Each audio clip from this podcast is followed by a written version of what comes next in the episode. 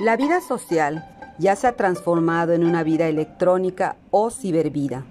Sigmund Bauman. Hola, soy la profesora de educación física Nacheli Hernández Sack. Actualmente estoy cursando la materia titulada Innovación en diversos escenarios educativos que imparte la doctora Beatriz Teresa Pelayo. Esta materia forma parte del currículo del doctorado en Ciencias de la Educación del Instituto de Investigación y Desarrollo Educativo de Quintana Roo, INDEC.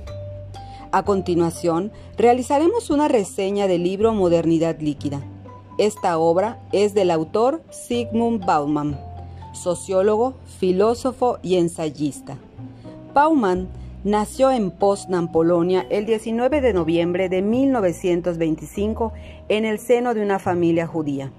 Sin embargo, su vida no continúa en ese país, ya que él y su familia huyeron del terror nazi en 1939 hacia la Unión Soviética. A lo largo de su carrera como escritor, desarrolló una sociología crítica y emancipadora en la que tocó temas como las clases sociales, el socialismo, el holocausto, la hermenéutica, la modernidad y el consumismo. Publicó más de 50 libros y 100 ensayos, entre los que destacan Modernidad líquida, Amor líquido y Vida de consumo. Él es el creador del concepto de la modernidad líquida. Esta obra se caracteriza por una visión crítica de la sociedad posmoderna y globalizada. Fue ganador del Premio Príncipe de Asturias de Comunicación y Humanidades en 2010. Su vida finalizó el 9 de enero de 2017 a los 91 años de edad. Una de sus obras más reveladoras para la sociedad es el libro Modernidad Líquida, publicado en el año 2003 en el idioma inglés, traducido más tarde por Jaime Arrambide y Mirta Rosenberg editado por el Fondo de Cultura Económica en 2015. En esta obra de 232 páginas, Bauman examina desde la sociología cinco conceptos básicos en torno a los cuales ha girado la narrativa de la condición humana. Emancipación, individualidad, tiempo-espacio, trabajo y comunidad. El libro está constituido por cinco capítulos, cada uno de ellos enfocado en los conceptos mencionados anteriormente. Haciendo referencia a la transformación constante de los líquidos, Bauman compara la fase actual de la modernidad. Nos habla que hubo un tiempo de modernidad sólida, en el cual se debía construir algo resistente, para siempre, fueron tiempos de grandes fábricas, de enormes edificios y fortalezas que iban a durar tanto como las catedrales góticas. Pero la sociedad decidió algo muy diferente. La modernidad cambió y se convirtió en modernidad líquida. Todo cambia de un momento a otro y sucede en todos los aspectos de la vida, con los objetos materiales, con las relaciones de la gente y con nosotros mismos. En el capítulo 1, llamado Emancipación, el autor nos habla sobre la necesidad de liberarnos de la sociedad, pero sin estar dispuestos a tomar acciones para lograrlo y menos aún sin encontrarle sentido a esa liberación, hasta el punto de cuestionarnos si la libertad es una bendición o una maldición.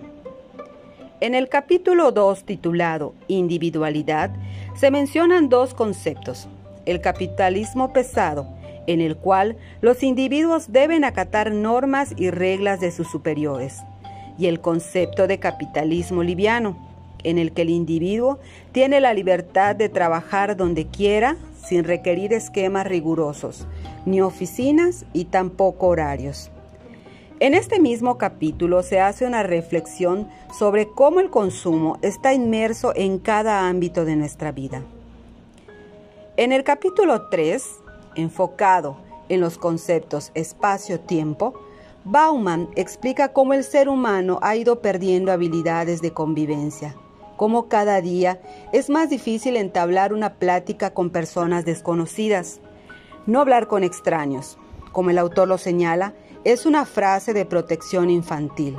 y para los adultos una coraza de protección y muchas veces de apatía.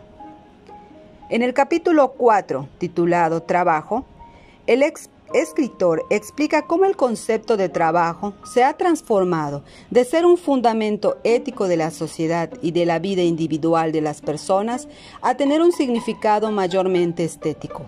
Según el autor, son pocas las personas que consideran que el trabajo ennoblezca. Actualmente se espera que el trabajo sea gratificante por y en sí mismo. Capítulo 5. Comunidad.